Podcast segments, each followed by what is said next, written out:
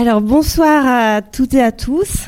Merci beaucoup donc d'être là pour assister à cette rencontre attendue avec Quentin de Luermoz, que je remercie évidemment très très chaleureusement d'avoir accepté notre invitation. Je précise une journée dans le train hein, pour être avec nous ce soir. Une invitation donc à venir présenter et discuter autour de ce livre récemment publié aux éditions La Découverte, une histoire globale des révolutions, qui est un travail avant tout considérable, 1200 pages, 72 contributeurs et contributrices.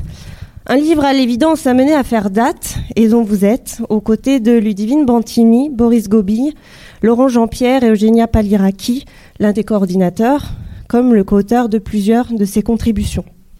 Alors un mot ou deux, voire trois avant de commencer.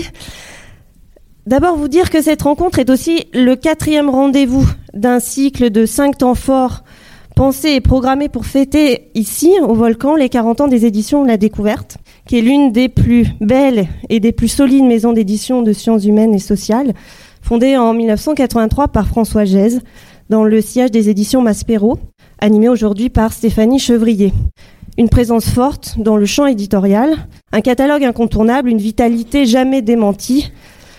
J'en profite donc pour vous signaler que la dernière rencontre qui viendra clore ce cycle aura lieu vendredi prochain, 8 décembre à 17h30. Nous accueillerons l'historienne Michel Rio-Sarcé pour discuter autour de son dernier livre, L'émancipation entravée, l'idéal au risque des idéologies du XXe siècle. Et j'en profite aussi pour te remercier fort, Lysis, relation libraire des éditions La Découverte, puisque tu es là avec nous ce soir. Te remercier d'avoir apporté tout le soutien qu'il fallait, et il en fallait, pour rendre possible ce cycle événementiel. Merci aussi aux amis du temps des cerises pour le relais de l'information. Nous avions la même envie de promouvoir ce livre, mais nous l'avons compris un peu tard. Aussi peut-être, je l'espère, qu'un second rendez-vous sera proposé par les Amis du temps des cerises en 2024 autour de cette histoire globale des révolutions. Puisque ce que nous pourrons partager aujourd'hui, aussi riche cela soit-il, n'épuisera ni le sujet, ni l'immensité des questionnements contenus dans l'ouvrage, donc restez à l'affût de leur programme. Aujourd'hui, la discussion sera animée par Nathalie Ponsard et Louis Inker. Alors Nathalie Ponsard, vous êtes maîtresse de conférences en histoire contemporaine à l'UCA spécialiste des cultures ouvrières et militantes au XXe siècle, à la croisée de l'histoire sociale, culturelle et orale. Louis Inker, vous êtes professeur d'histoire contemporaine à l'UCA, où vous dirigez le Centre d'histoire, espace et culture. Vous êtes membre du comité de rédaction de la Revue d'histoire du XIXe siècle et vos travaux portent notamment sur l'histoire des révolutions et de leur mémoire du XIXe siècle au temps présent. Donc merci infiniment à tous les deux d'avoir accepté d'animer cette discussion. Vos recherches respectives ont déjà eu, me semble-t-il, plusieurs occasions de croiser et de dialoguer, celle de Quentin de Liermoz. Quentin, vous êtes professeur d'histoire contemporaine à l'université Paris-Cité. Vos travaux portent sur l'histoire sociale et anthropologique des ordres et désordres au XIXe siècle, en France, en Europe, à l'échelle des empires. Vous êtes cofondateur et membre du comité de rédaction de la très belle revue Sensibilité. Vous avez notamment publié alors un certain nombre de livres dont la plupart sont en présentation euh, devant le patio, Le crépuscule des révolutions 1848-1871, pour une histoire des possibles, analyse contrefactuelle et futur non advenu, publié avec Pierre Saint-Garavelou. Les épreuves de la guerre civile, ouvrage co-dirigé avec Jérémy Foy. Alors j'en profite pour dire que les amis du temps des cerises invitent Jérémy Foy le 23 mai 2024 donc là, c'est pareil, hein, tenez-vous euh, informés. Euh, vous avez publié aussi Commune 1870-1871, une traversée des mondes au XIXe siècle.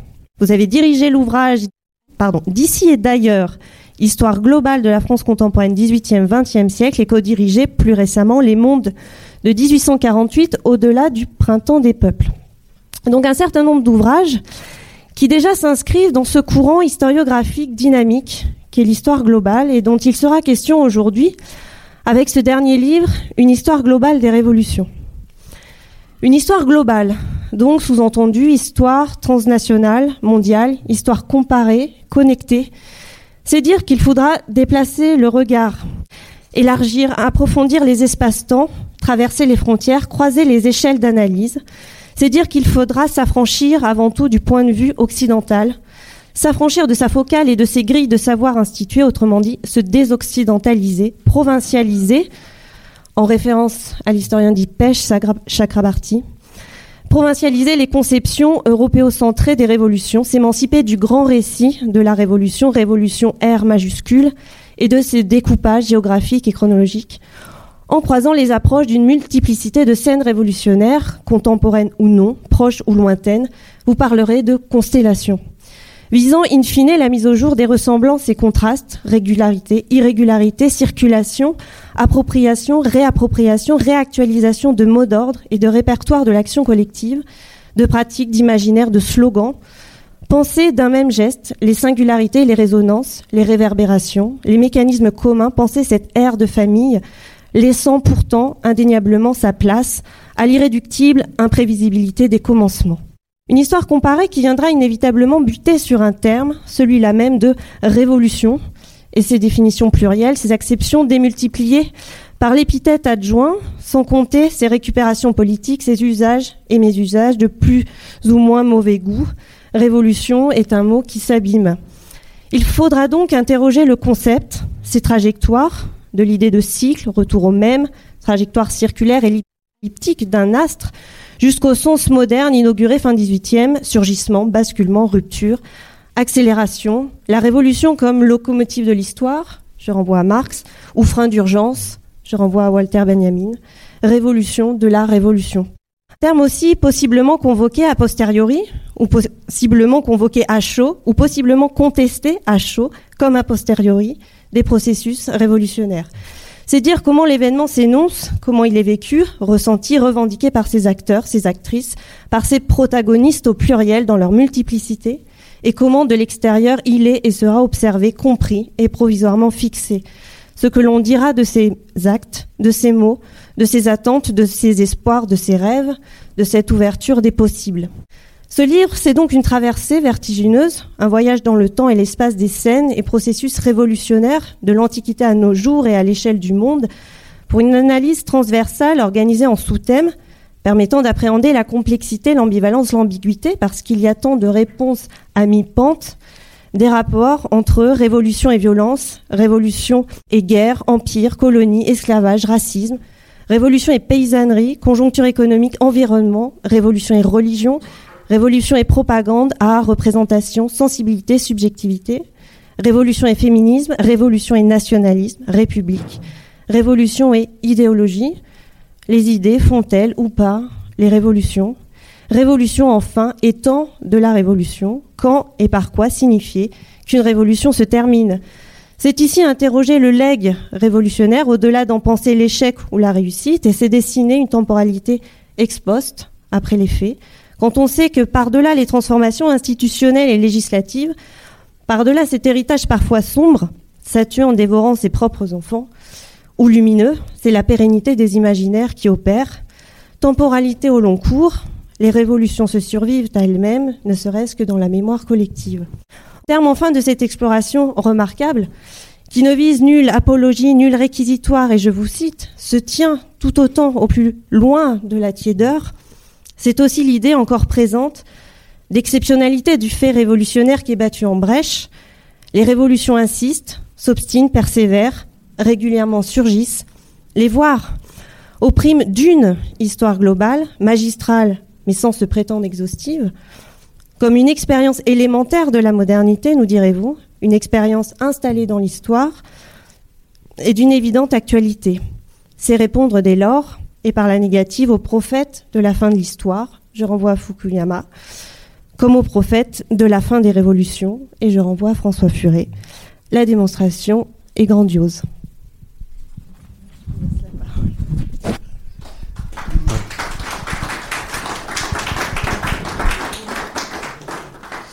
Merci vraiment beaucoup. J'étais déjà très content de venir, mais après avoir cru que j'allais arriver à 21h, je suis encore plus content d'être là. Je tiens vraiment à remercier la, librairie Les Volcans, dont j'ai appris par ailleurs que c'était la plus grande vitrine commercialisée de Clermont, la plus grande vitrine de librairie de France, si j'ai bien compris aussi. Remercier Nathalie et Louis d'avoir bien voulu jouer le jeu de la discussion. Et puis vraiment un immense merci pour votre présentation qui est parfaite, c'est-à-dire que je sais même pas si je vais faire mieux dans le plus longtemps qui m'est imparti, mais vraiment merci parce que vous avez proposé, ce qui est quand même pas évident, il y a 1200 pages, hein, 1,5 kg. Euh, vous avez réussi l'exploit d'en proposer une traversée, à la fois parfaitement fine et juste dans le déroulé et qui montrait en même temps ce qu'on a espéré et essayé en tout cas de mettre en œuvre. Donc vraiment merci très sincèrement. Alors pour commencer, en fait la première question qui se pose c'est un peu ce que vous avez dit, c'est à quoi bon faire un livre sur les révolutions aujourd'hui Si si on demande à quelqu'un dans la autour de nous, voilà, qu'est-ce que vous pensez des révolutions? En général, vous allez avoir toujours à peu près les mêmes idées. Un, bah, il y en a quatre. Euh, il y a la Révolution française, ça en France on est à peu près sûr. La Révolution américaine, si on est à peu près informé. La Révolution russe et la Révolution chinoise. Deuxième idée, vous l'avez rappelé tout à l'heure, bah, c'est un temps qui est fini. Ça s'est achevé avec la chute de l'URSS et des régimes soviétiques dans les années 1990. Alors vous avez cité François Furet, mais c'est vrai que c'est vraiment une idée largement partagée. Si, on prend des chercheurs américains, euh, comme quelqu'un qui s'appelle Mike Haynes, mais qui ça de façon un peu ironique, en 2006, le constat qu'il dressait, c'était de dire, voilà, les révolutions n'ont pas de futur et un passé incroyablement réduit. Donc on en est là. Donc à quoi bon? Bah, À quoi bon? Il suffit juste de regarder un peu ce qui s'est passé ces, ces, dix dernières années. On a eu des révolutions dites de couleur en Ukraine, en Géorgie, etc. On a eu des printemps arabes, on a eu des révolutions, des mouvements révolutionnaires au Burkina Faso, en Syrie, euh, en Libye, à Hong Kong, et jusqu'au Irak algérien très récemment. Donc on voit bien que c'est pas du tout un âge qui est fini. Certains sociologues parlent même d'un nouvel âge des révolutions. Et donc on comprend bien également, un, s'il n'est pas fini, et deux, si la plupart de ces mouvements révolutionnaires ont lieu hors d'Europe et des États-Unis, qu'il y a quelque chose qui va pas dans l'histoire euh, qu'on a en tête en fait. D'où l'idée de ce livre, c'est de refaire un point là-dessus. Manifestement, il fallait élargir un peu les, choses. Donc vous l'avez très bien dit, hein, on a essayé de viser très très très très large. Donc ça va de l'Antiquité à nos jours, on a fait appel à 72 auteurs. La particularité, c'est d'une part qu'on a fait appel à toutes les disciplines, donc histoire évidemment, sociologie, anthropologie, sciences politiques, philosophie, esthétique. Et puis on a fait appel, c'est très important pour un livre d'histoire globale, parce qu'une des difficultés d'histoire globale, c'est qu'il faut faire appel à des gens qui sont spécialistes d'espaces qu'on ne connaît pas et qui maîtrisent non seulement les langues, mais bien les cultures qui sont étrangères, lointaines d'ici quand on parle de, depuis la France. Donc on a énormément de chercheurs spécialistes de tous les pays d'Europe et des États-Unis, mais aussi d'Inde, d'Algérie, du Bénin, euh, du Japon, de la Chine. Et on a essayé également de faire appel à des auteurs qui n'étaient ni européens, ni américains, pour avoir vraiment cette diversité des regards hein, qui seul permet de faire une véritable histoire dite globale des, des révolutions. Euh, et même chose, vous l'avez bien dit, on n'a aucun souci d'exhaustivité. En fait, c'est impossible. Il y a 1200 pages, 1,5 kg, et vous n'avez même pas toutes les révolutions. Pourtant, on a essayé de rattraper à la fin, etc. Parce que notre idée, elle est analytique, en fait. C'était de poser un nouveau regard sur les révolutions et comprendre qu'en réalité, on avait affaire à un phénomène qui, d'une part, était très ordinaire, très récurrent dans l'histoire longue des sociétés humaines, et d'autre part qu'il continuait de nous poser des questions absolument essentielles sur la façon dont on comprend l'histoire, le politique, le changement social, l'espoir, etc., etc. Donc euh, 72 auteurs, il nous fallait une définition de départ, très compliquée évidemment, parce que selon le pays ou le lieu où vous vous trouvez, on n'a pas la même définition. Donc on a pris une définition large qu'on a emprunté à un sociologue qui s'appelle George Lawson. Et je vous la donne, mais vous comprendrez son intérêt. C'est une mobilisation collective qui entend renverser par la force un régime existant et changer les relations sociales, politiques, économiques et symboliques. La, fin est très importante. L'intérêt de cette définition, c'est qu'elle est suffisamment large pour s'adapter des sociétés extrêmement différentes. Mobilisation collective, on ne donne pas le nom de l'acteur au départ.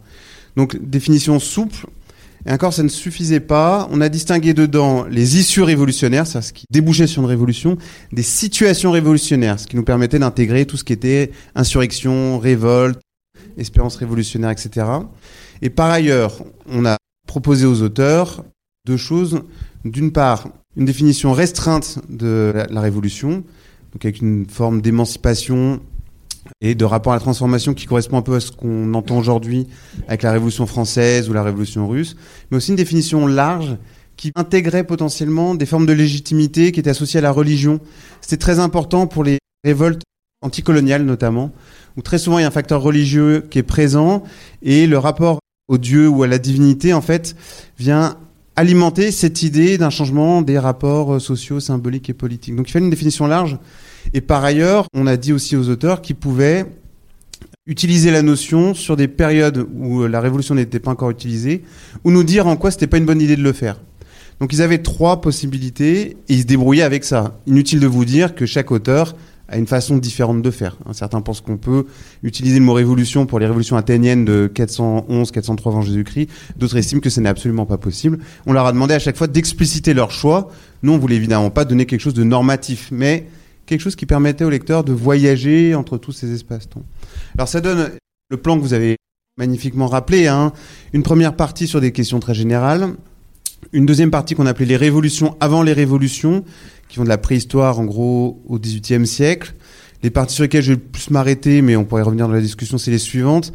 Cette partie constellation, hein, parce que le problème quand on fait une histoire globale ou connectée, c'est qu'on peut pas prévoir à l'avance toutes les connexions dans lesquelles sont prises une révolution. Si on prenait 1848, on a déjà toute l'Europe, on a l'Algérie, on a l'espace caribéen, et puis quand on creuse encore un petit peu, on se rend compte qu'il y a des résonances jusque aux États-Unis, jusqu'en Inde. Donc on peut pas prétendre tout faire. Donc constellation, c'était juste, on jette un filet sur ce qui associe les révolutions entre elles, et on fait voir cette constellation, et puis en espérant que d'autres la, la préciseront après. Donc de ces constellations, on a qui sont très attendues, hein, l'âge des révolutions, j'ai parlé des révolutions de 1848, les révolutions russes, et leur, toutes leurs connexions. Et puis il y en a d'autres qu'on connaît moins, euh, l'Amérique latine embrasée des années 1950-1960, l'époque des djihad africains du XVIIIe siècle, les, révolutions dans les Balkans, moi je connaissais pas non plus euh, au XIXe siècle.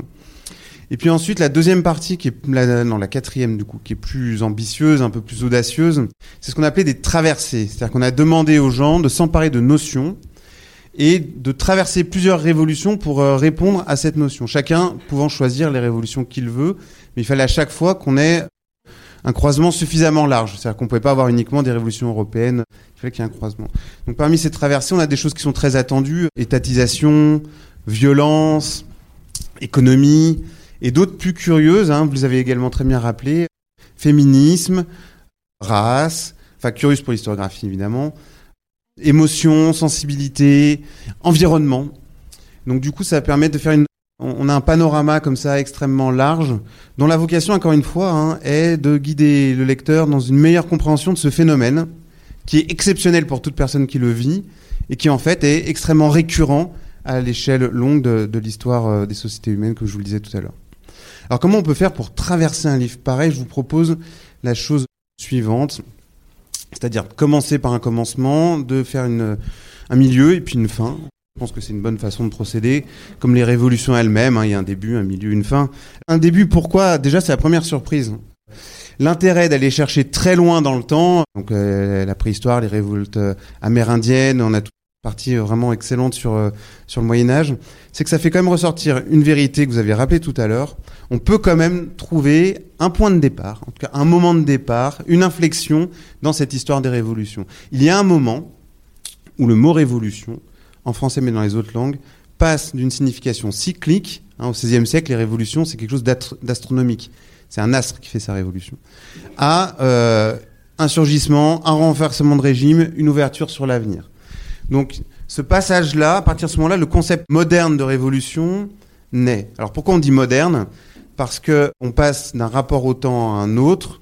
Donc, si vous voulez faire chic, vous dites régime d'historicité, mais en fait, on n'a pas du tout besoin de ces mots-là.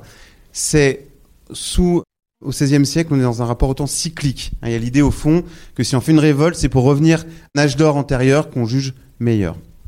À partir du XVIIe, XVIIIe siècle, on passe au rapport au temps moderne, c'est-à-dire que le passé, on a l'impression qu'il s'éloigne, le présent se rétrécit, et surtout l'avenir s'ouvre en grand. C'est là-dedans que s'engouffre hein, la notion de progrès et que peut être pensée une transformation radicale de l'existant. Donc c'est intéressant parce que le mot même de révolution, il est lié à cette notion qu'on a tellement de mal à saisir, qui est celle de modernité. Hein. Elle est liée au rapport au temps moderne. Alors quand est-ce que ça date? Si on est en France, on va vous dire la Révolution française, mais en fait pas tant que ça. Donc on va revenir là-dessus, mais en gros, c'est plutôt au moment de la Révolution anglaise de 1689 qu'on commence à voir ce changement-là. Mais après, je vous rassure, la vraie transformation, c'est le moment où, aux yeux de tout le monde, le nouveau concept émerge, c'est quand même bien la Révolution française. Donc à partir de là, on a un mot, une notion hein, qui correspond à la définition que je vous ai donnée, qui va pouvoir circuler, être reprise, réinterprétée, etc.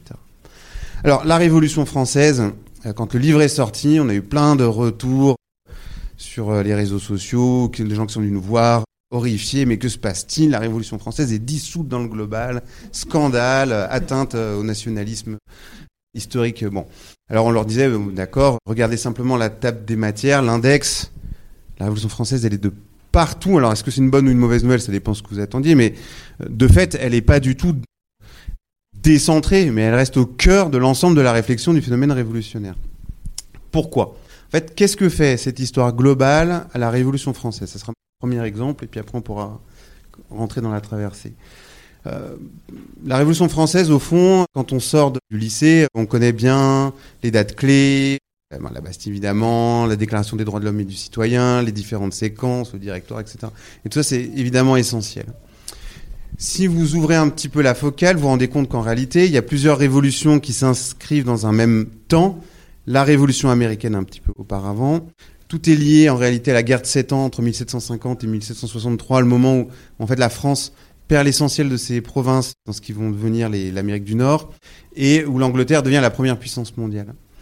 Donc les, États-Unis émergent à ce moment-là. Il y a une révolution batave en Hollande, province unie, qu'on oublie tout le temps, mais qui est très très importante. On a une révolution majeure en Haïti, dans ce qui va devenir Haïti, Saint-Domingue Haïti à partir de 1804. Donc on a déjà une espèce de constellation. Cette constellation, elle est absolument pas neutre, puisque par exemple, lorsque en France on vote le décret d'abolition de l'esclavage, c'est une réaction à la révolte de Saint-Domingue et au fait que les esclaves se sont déjà émancipés eux-mêmes. Donc vous voyez, l'histoire globale, c'est ça en fait. Il y a des connexions, mais ça fonctionne quand c'est inversé. Ici, c'est les Caraïbes qui ont un effet sur la situation française. Ce qui ne veut pas dire que la Révolution française n'a pas sa propre, sa propre dynamique. On élargit un tout petit peu le cercle, on intègre la période impériale, on se rend compte qu'en réalité, tout le discours sur la Révolution, même les mots type jacobin, etc., se diffusent dans toute l'Europe clubs, vous en avez en Italie, dans l'espace allemand, dans l'espace autrichien. C'est une, gigantesque discussion au fond qui commence à, s'enclencher. Et puis, au moment où Napoléon s'empare de l'Espagne, tout l'empire espagnol s'effondre et on a toute une série de révolutions qu'on appelle créoles dans toute l'Amérique latine. Là encore, on va nous dire c'est un peu lointain, etc. Pas tant que ça. C'est les mêmes modèles de constitution qui circulent dans toute l'Atlantique, mais surtout, ces constitutions latino-américaines sont les plus avancées de leur temps. C'est les premières à penser la possibilité d'inclure les métis, les noirs et ce qu'on appelle à l'époque les indigènes dans la citoyenneté. Aucune autre constitution, ni américaine ni française, ne fait ça. Donc vous voyez, ça, ça enrichit en fait. La Révolution française, elle disparaît pas, simplement ça, ça enrichit le regard.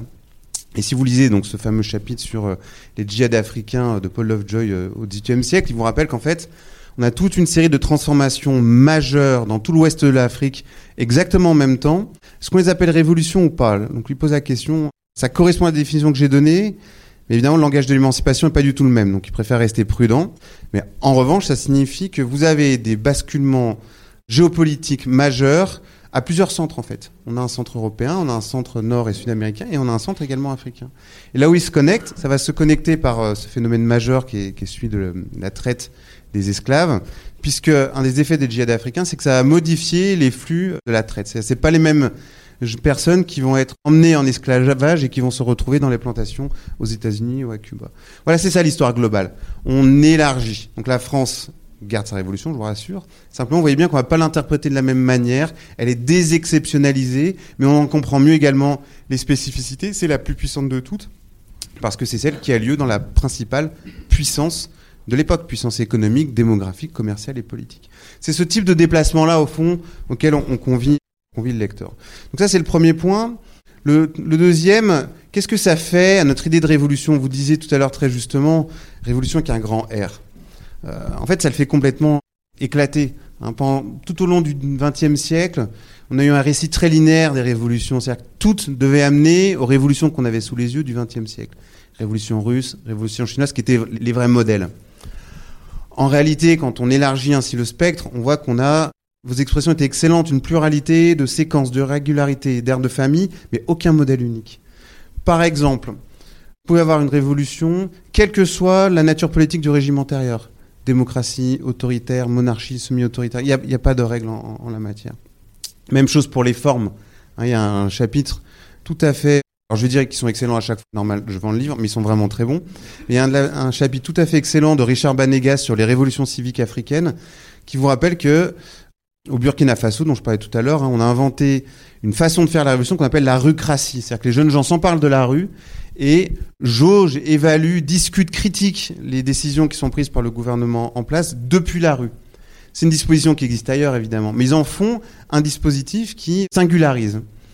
Même chose pour euh, les modèles politiques. Hein, le 19e siècle, alors nous on aime bien le 19e siècle, en tout cas avec euh, Louis, vous aussi j'imagine, le 19e siècle c'est notre siècle préféré.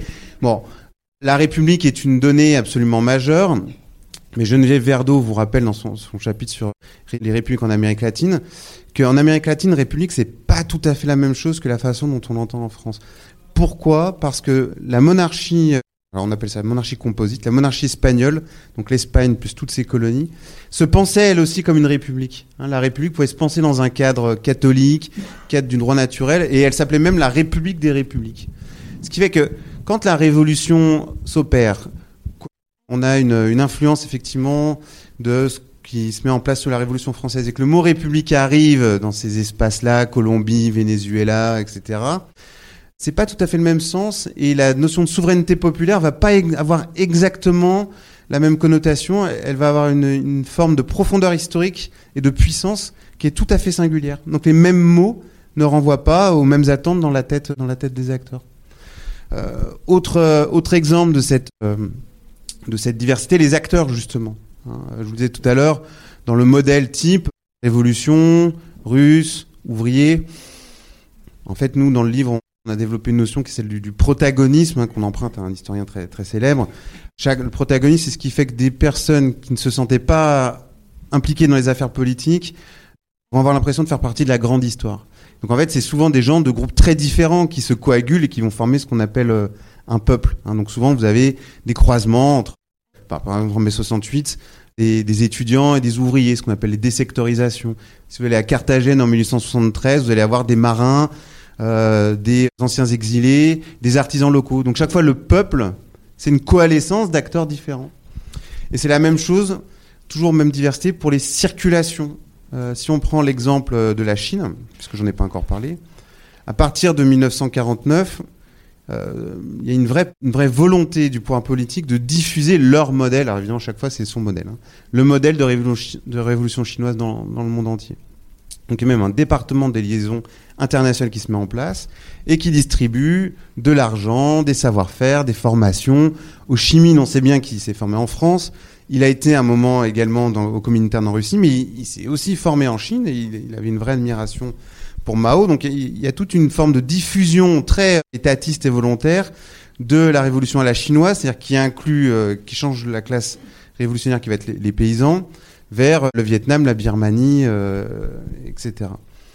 en réalité, il y a aussi des réceptions de cette révolution qui se font sans la décision étatique chinoise. C'est toute la façon dont les sociétés occidentales se sont réappropriées le, maoïsme, hein, les fameux Mao des années 1970, toutes les cultures radicales, en fait, italiennes, françaises, allemandes ou états-uniennes, se réapproprient un Mao qui n'est pas tout à fait celui qui est à l'œuvre en Chine à ce moment-là. Ça va jusqu'au mouvement noir-africain, noir-américain, afro-américain du coup, dont un des slogans était Black like Mao, hein, où Mao devenait un symbole d'émancipation. Ce que dit Julia Lovell, qui a travaillé sur ces questions-là, c'est que on ne demande pas aux acteurs de savoir les horreurs qui se jouent à ce moment-là en Chine. C'est que l'imaginaire euh, maoïste a alimenté toute la lutte des droits civiques occidentaux à ce moment-là. Même chose si vous prenez les grandes décolonisations en Tanzanie, c'est des guerriers maoïstes qui étaient qui étaient à l'œuvre et ce qui est très intéressant, c'est que ces circulations continuent après la mort de Mao au Sentier Lumineux euh, pour le Pérou, où là il y a toute cette série d'attentats absolument terribles dans les années 80, jusque dans les luttes maoïstes au Népal dans les années 1990. Donc vous voyez, même quand on parle de circulation, eh ben, on a une diversité même quand on prend le même référent de départ. Donc, extraordinaire diversité de modèles. Donc, on ne peut pas dire une révolution, le seul modèle, c'est ça. Le livre, il vous dit, bah, il faut réfléchir chaque fois, chaque révolution, chaque acteur refait jouer cette notion-là. Puis il y a tout le jeu de réverbération dans le temps que vous avez évoqué tout à l'heure. Alors le temps passe, je voulais vous parler des hybridités, mais je glisserai dans mes réponses tout à l'heure, c'est pas très grave. Pour en arriver à, la fin, pour tenir mes, mes 20 minutes. Parce qu'en fait, ce qui nous a surpris, c'est qu'il y a quand même, alors non pas une fin de l'histoire, mais il y a des évolutions. Sur les, les, si vous regardez les mouvements les plus récents, c'est vrai qu'on a des formes révolutionnaires qui ont un rapport à la violence et au changement de l'État qui est quand même très différent. Hein, c'est l'époque de ces fameuses révolutions négociées qu'on a vues en Ukraine ou en Géorgie, où en fait on s'arrête hein, pour essayer de négocier en quelque sorte une sortie dans laquelle il y a un renversement mais qui soit pas totalement absolu. Et puis on a tout ce qu'on a appelé les foules sans leader, hein, ces vastes mouvements au Brésil, en Algérie, etc., qui témoignent d'une autre attente de type révolutionnaire. C'est ce que dit Véronica Gago dans son texte introductif. Les révolutions féministes sont un peu sur ce modèle-là aussi. Alors quel est ce, c'est pas un modèle puisque je viens de vous le dire, mais quelle est cette nouvelle inflexion qu'on observe depuis les années 1980 C'est un anthropologue qui s'appelle David Graeber qui l'a bien, senti, en tout cas je vous le livre. Il dit si vous regardez les mouvements Occupy, vous regardez ce qui s'est passé en Grèce, au Brésil, etc. En fait, les nouveaux groupes qui s'emparent du langage des révolutions ne veulent plus prendre le pouvoir. Ça, ça, c'est fini.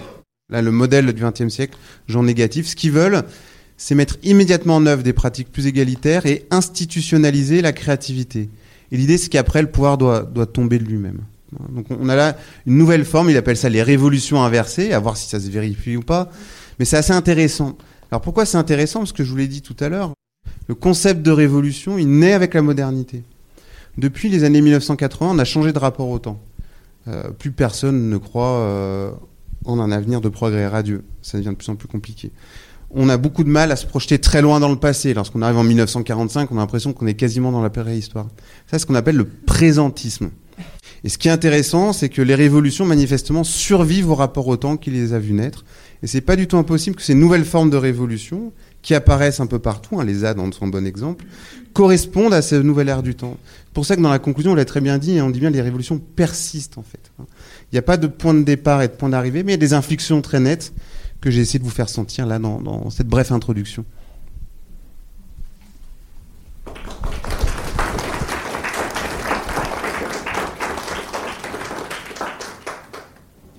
Alors, il me revient de, lancer euh, les, éléments, les premiers éléments de discussion. Euh, bah, vous avez compris, c'est n'est pas un ouvrage qui s'appréhende facilement d'un coup d'œil.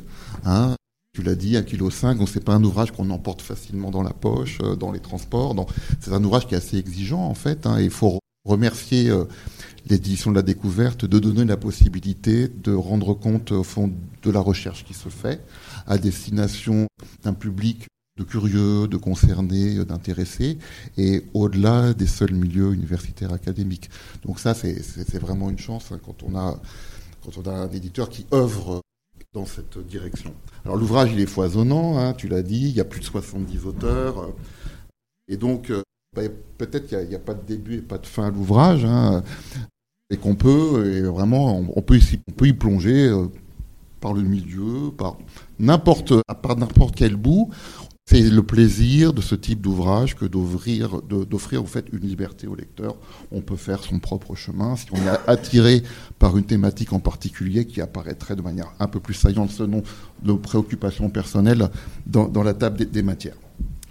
Donc ça, ce parcours en liberté, c'est le côté le plus plaisant. Ça, ça compense le côté assez massif euh, de l'entreprise. Parce que l'ouvrage, il est, il est monumental, il est, il est magistral. Et on voit bien en t'écoutant qu'il y a une dimension encyclopédique, en fait, hein, qui, est, qui, est, fortement assumée, c'est-à-dire qu'on on va traverser euh, des aires culturelles, des territoires culturaux-politiques différents, des séquences chronologiques, il y a des thématiques. Et en fait, il y a quand même une unité d'écriture, c'est qu'on a une suite de synthèses. Donc ça, c'est aussi assez intéressant, c'est-à-dire que l'ouvrage met en mouvement euh, la synthèse en histoire, qui est une forme d'écriture, il y en a d'autres, hein. et, de ce point de vue, il y, a, une très forte cohérence, et c'est une des choses euh, les plus euh, réussies. Alors, il y a une sorte de principe de départ, et qui est forcément confirmé à l'arrivée, auquel le lecteur est, est, invité, au fond, à, l'accepter, c'est que l'objet étudié, l'évolution, la démarche aussi, ont l'un et l'autre, de manière de concert, une vocation à l'englobement. Bon, c'est-à-dire que l'histoire globale, c'est aussi une histoire englobante. Il ne s'agit pas seulement d'aller aux quatre coins du monde et de regarder les connexions qui puissent se faire. C'est-à-dire qu'il y a vraiment l'idée ici que la thématique des révolutions est susceptible d'offrir en condensé un condensé de l'histoire de l'humanité. C'est un sacré pari parce que ça va vraiment de la préhistoire à nos jours.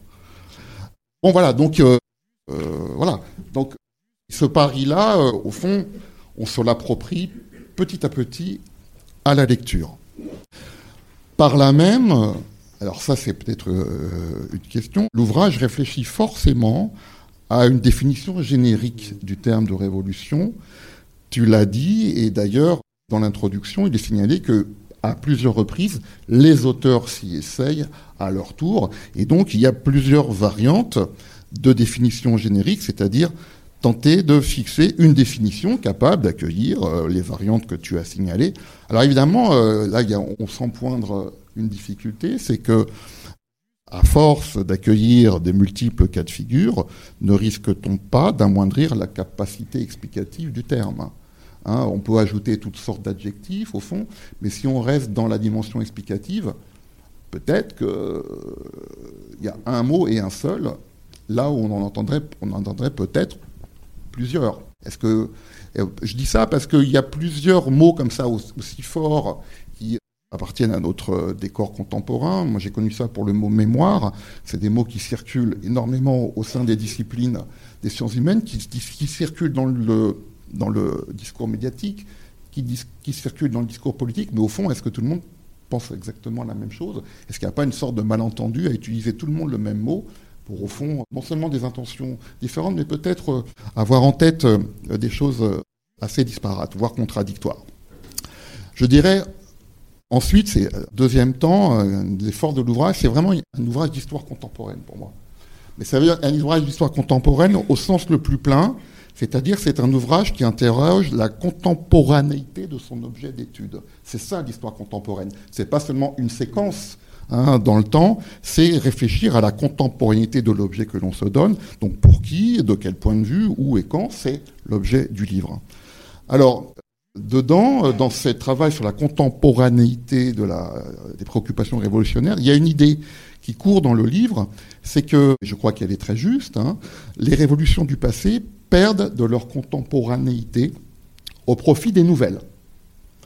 Alors ça, c'est quelque chose qu'on connaît assez bien en histoire, c'est-à-dire que les événements semblables par an se succédant, par un effet de comparaison, au fond, jette une perspective et peut-être une remise en perspective, voire un effet de, relativité sur les événements du passé, avec un enrichissement réciproque, c'est-à-dire que les révolutions d'aujourd'hui, si on dit qu'il y aurait peut-être un nouveau siècle des révolutions apparues, peut-être avec la décolonisation et qui se poursuit jusqu'à aujourd'hui avec euh, les configurations nouvelles que tu signalais ici, ça jette forcément un regard nouveau sur le siècle des révolutions, on va dire classiques, 1770-1870, en, en mettant la focale sur des points aveugles qui avaient été oubliés, des aires culturelles que tu as pu euh, signaler. Donc ça, c'est effectivement une des réussites de l'ouvrage que de pouvoir proposer ce type de revisite, de reconsidération du répertoire précédent.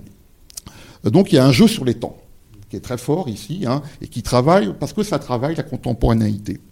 Euh, contemporanéité qui est, alors ça c'est, un vrai challenge, et c'est en même temps ça requiert énormément du côté du lecteur, parce que la contemporanéité est interrogée à trois niveaux, hein, du vocable révolution. Le mot révolution désigne des événements, désigne des modèles, mais désigne aussi un concept explicatif.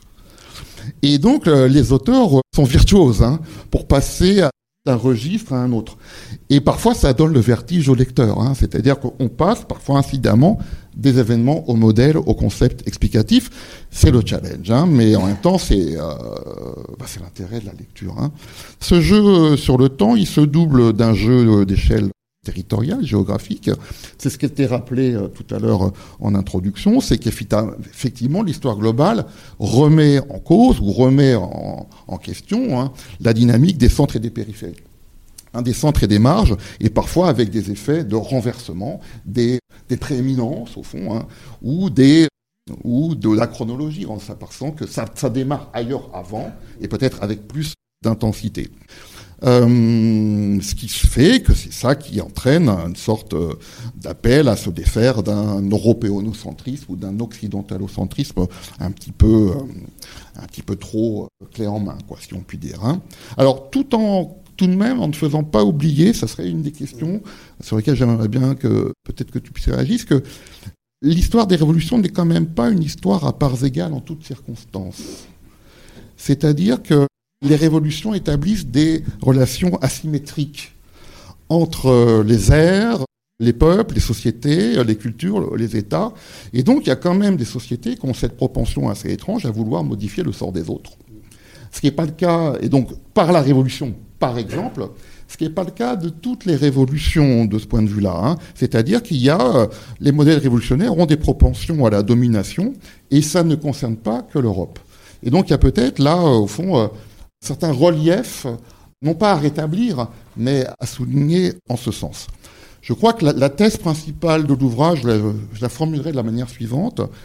Je ne sais pas si tu en serais d'accord. Les révolutions sont une des modalités de la mondialisation. C'est-à-dire que, et notamment la mondialisation actuelle, euh, pousse aux révolutions. Car les révolutions traversent les frontières. Et donc la mondialisation qui pouvait rimer à un certain moment euh, avec apaisement et stabilité, euh, au contraire, au contraire.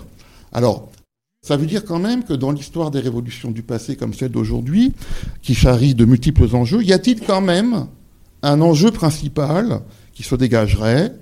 Parce qu'on voit bien que les révolutions, elles ont servi à former des nations, elles ont servi à former de l'internationalisme, elles ont servi à former des valeurs, fondatrice de nouveaux régimes politiques. Mais est-ce qu'il n'y a pas, par exemple, dans ces trois perspectives, un enjeu majeur, non pas idéalisé par quiconque, hein, mais de fait qu'on pourrait constater, au fond, euh, moi j'ai quand même l'impression peut-être que ça a surtout servi à former de la nation, pour le meilleur ou pour le pire, en dehors du fait que ça met aussi en jeu de l'internationalisme et un nouveau répertoire de valeurs. Alors peut-être pour moi la, la limite de l'ouvrage entre guillemets, mais ce qui, ce qui, ce qui qui donne le plaisir aussi de, la dynamique de la lecture et pour le plaisir de la discussion, il y a quand même cette idée filée régulièrement, c'est que le nouveau remplace l'ancien. Le nouveau remplace l'ancien, je dirais, à trois niveaux, c'est-à-dire soit le factuel, l'événementiel, soit le modèle, soit le conceptuel. Et donc, on a un ouvrage qui insiste beaucoup sur les discontinuités, en fait, ce qui est, tout à fait logique vu l'objet. Or, moi, j'aurais envie de dire, que l'ancien, en fait, euh, se transforme. C'est aussi ce que vous dites au fond. Mais c'est-à-dire que l'ancien ne, ne, disparaît jamais euh, complètement, c'est-à-dire qu'on voit naître des traditions rétrospectives, c'est la question de la naissance des traditions, qui rétablissent des continuités, c'est au fond la patrimonialisation des révolutions, c'est pas tant abordé que ça, il me semble, dans l'ouvrage. Il y a toutes les recharges programmatiques, c'est-à-dire avec euh, les héritages qui sont euh, revivifiés. Bon, c'est-à-dire que la rupture devient en soi une tradition. C'est Octavio Paz, le, prix Nobel mexicain, qui parlait de la tradition de la rupture, qui s'était installée, on va dire, dans la généalogie des avant-gardes du 19e siècle au 20e siècle. Il pensait aux poètes et à la littérature en particulier. Et puis, je dirais, peut-être même sans recharge programmatique, ni prise en charge patrimoniale, on peut se demander si les révolutions euh, ou le répertoire révolutionnaire, quelle que soit sa variante, au fond, euh, continue à émettre une sorte de signal. Euh, dans, dans, un autre endroit, moi j'ai défendu l'idée que peut-être la révolution était aujourd'hui dans un état poétique, qu'on peut voir parfois apparaître dans des œuvres, dans des œuvres littéraires, dans, des films, donc, plutôt du côté de la, création artistique, c'est-à-dire au fond une sorte de vibration un peu comme une corde sympathique. Hein, que certains savent faire vibrer parce qu'ils savent euh, la reconnaître, sans parfois ils n'en ont pas forcément conscience, et une corde sympathique comme un écho, ça approfondit notre rapport au passé, au présent, et donc peut-être que les révolutions sont aussi dans cet état-là, même celles du répertoire, on va dire, classique. Voilà, alors j'avais la question sur la Révolution française, parce qu'au fond, tu t'es livré un petit peu dans l'improvisation, mais on voit que c'est possible, on peut faire une histoire globale de la décennie révolutionnaire. Et donc, il aurait pu y avoir un chapitre à ce titre. Et pas seulement, au fond, une répartition de, l'intensité révolution française ou de la décennie révolutionnaire qui n'est pas que française. Pourrait, il y aurait pu y avoir une sorte d'expérimentation sur qu'est-ce que c'est que l'histoire globale de la décennie 1789-82. Ça, ça, serait possible, ça serait pas contradictoire avec le projet. Puis j'avais une ultime question, mais c'est trop de questions. Quand on a un projet tel, je suis sûr qu'il y a plein d'aspects qui avaient été envisagés et qui n'ont pas été retenus. Et donc je suis curieux aussi de, peut-être du deuxième tome. Euh, qui... Voilà. Merci beaucoup. Bah, merci vraiment pour ta lecture généreuse. Et puis, euh, tu l'as dit, euh, le livre est énorme et tu as réussi à pointer plein de, questions, pas précises, mais générales à partir du livre. Et ça, permet de montrer aussi ce qu'on a voulu, c'est proposer un certain regard sur cet objet. Alors, je vais, rebondir, je sais pas si je vais répondre à tout, mais je vais répondre à plein de choses. Mais d'abord, vraiment merci pour cette lecture très généreuse. Alors, sur la découverte, oui, il faut insister dessus. Remercier, donc on a remercié Lizzie dans la salle, Pascal Iltis, Rémi Toulouse qui a suivi le projet depuis le début, Stéphanie Chevry qui nous a fait confiance. C'est vrai qu'il y a un vrai investissement de la maison d'édition dans un ouvrage qui a demandé beaucoup de traduction, beaucoup de travail.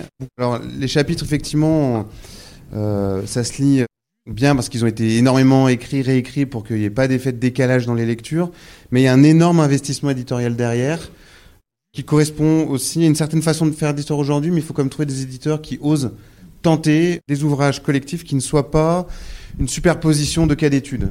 Et là, sans ce soutien-là, c'était pas possible. Donc, euh, il y a une vraie, il y a un vrai travail. Euh, enfin, l'éditeur doit être mis en avant dans le projet. Sur la diversité des textes, tu l'as dit, c'est vrai, ça tient à la discipline, c'est intéressant. Ça, les sociologues n'écrivent pas de la même manière que les historiens, qui n'écrivent pas de la même manière que les anthropologues. Donc nous, on a tout, nous à, à 5, plus avec l'aide de tous les multiples relecteurs de la découverte, on a fait en sorte qu'il n'y ait pas de saut de style trop important, mais on a absolument voulu garder cette différence dans les façons de s'emparer de l'objet révolution. L'historien, c'est très simple, il donne toujours plein d'exemples. Le sociologue, il en donne toujours pas assez. L'anthropologue, il va toujours chercher le coin derrière. Donc ça, fait des espèces de façons de faire qui sont également légitimes, hein, mais qu'on a vraiment voulu garder. Cette diversité-là, on, on, a, on a voulu la mettre en œuvre. Alors caractère englobant, oui, avec ce que tu précisais avec, c'est-à-dire qu'en fait, euh, on n'a pas voulu écraser les révolutions dans l'approche globale. C'est que l'approche globale permet de faire saillir avec plus de netteté l'ensemble des échelles dans lesquelles elle est imbriquée. Donc l'échelle locale, l'échelle nationale, on a un chapitre sur le nationalisme effectivement qui est important, l'international et le global, sachant que toutes ces échelles varient pour chacune des révolutions, mais aussi se reconfigurent dans le temps. Hein. Par exemple, dans les révolutions post-1945, voire post-1980, il y a un nouvel acteur qui intervient très nettement, ce sont les organisations internationales. Euh, L'ONU, etc. On les a pas avant, alors qu'il y, y, a du global qui agit, mais c'est pas les mêmes acteurs. Donc tout ça ne s'enchaîne pas exactement de la même manière à chaque fois, et ça, on a, voulu le faire ressortir. Ça répond aussi à un autre enjeu que tu as parfaitement pointé, qui tient à l'histoire globale. C'est-à-dire qu'en fait, il faut quand même rappeler que... Euh, alors, vous avez donné une définition excellente tout à l'heure. En fait, histoire globale, c'est plein de manières de faire. C'est connecter, comparer, jeu d'échelle, interdépendance à l'échelle planétaire, etc.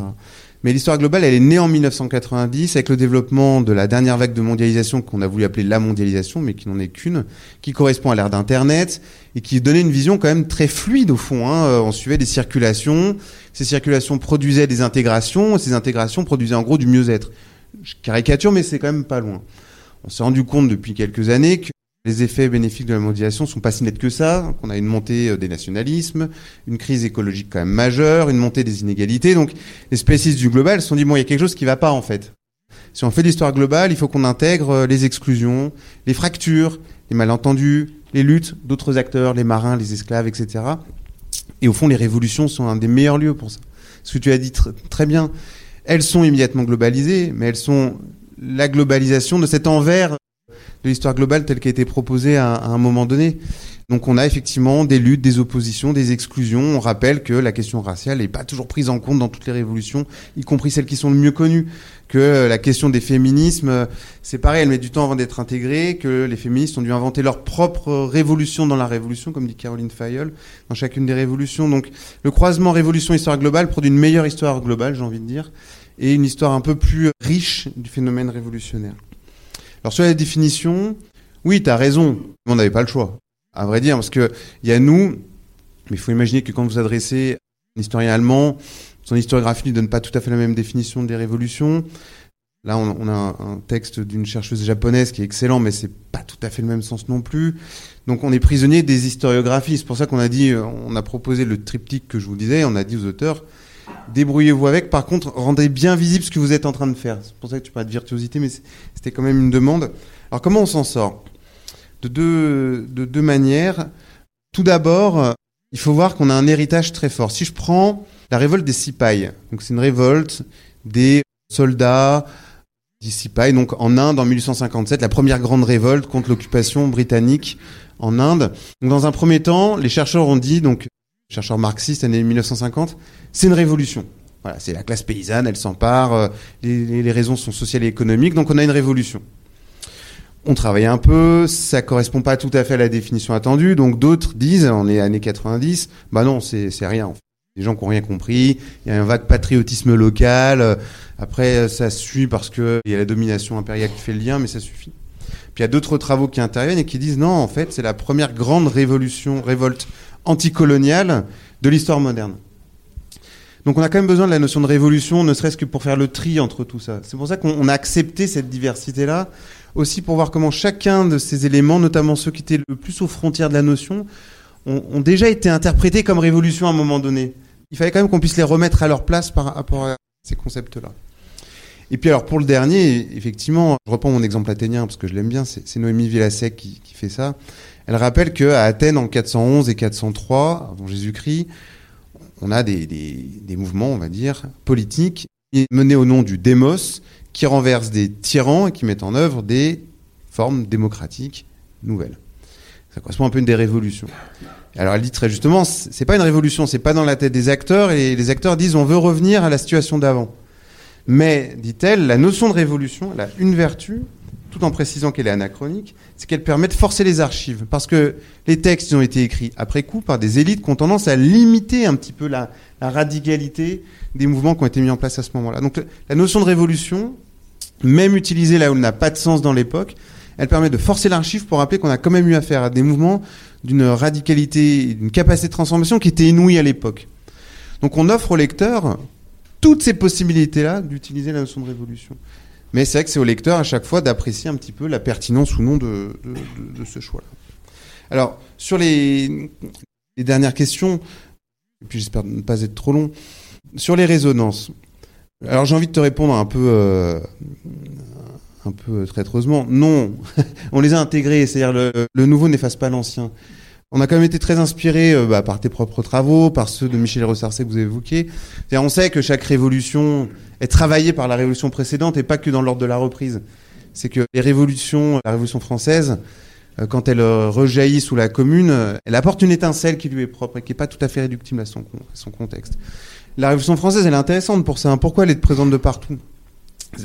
En fait, elle est utilisée sous la Commune. Très bien, en 1848, très bien. Vous prenez la révolution jeune turque en 1908.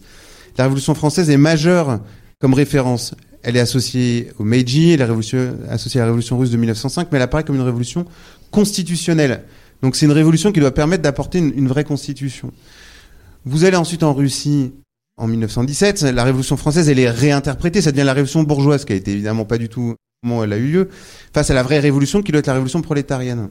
Pendant ce temps-là, du coup, chez les jeunes Turcs, on dit que la bonne révolution, c'est bien la révolution française. Donc il y a des jeux d'écho, mais la révolution française est toujours présente, reprise par la révolution chinoise. Et on peut aller jusqu'à aujourd'hui. Pendant le mouvement Black Lives Matter à Seattle, les, les, les, les, les foules scandaient Est-ce une révolte? Si, non, c'est une révolution. Donc le fameux mot acronyme qu'on a prêté à, à, Louis XVI. Donc il y a vraiment un imaginaire de la Révolution française qui traverse les époques et qui traverse les temps ça, c'est présent dans le livre. Et c'est pourquoi la Révolution française, elle est si présente aujourd'hui. C'est pas seulement que l'événement lui-même est majeur, c'est qu'il n'a cessé d'être repris partout. Mais chaque reprise lui apporte un petit sens différent. Et à chaque fois qu'il est utilisé, il apporte un petit sens différent. Et ça, le, livre, quand même, je trouve, rend justice à cette, attention-là. On a tout un, chapitre sur ce qu'on appelait les temps vifs et les temps flottants, qui essaye de, restituer un petit peu cette dynamique-là. Euh, Qu'est-ce que j'ai oublié comme question? C'est bon? Voilà, bah merci. Et sur le, rapport entre les articles, peut-être cette, cette, recharge poétique de la révolution. Ah oui. Et l'esthétique des révolutions. Ouais, on a deux, deux chapitres, effectivement, un sur la question artistique qui aborde cette question-là plutôt bien, je trouve, un peu, en tout cas dans le sens que, que tu évoques. C'est assez intéressant, mais c'est vrai. Sur la question des transmissions des mémoires révolutionnaires, elles, prennent parfois les formes qu'on n'attend pas.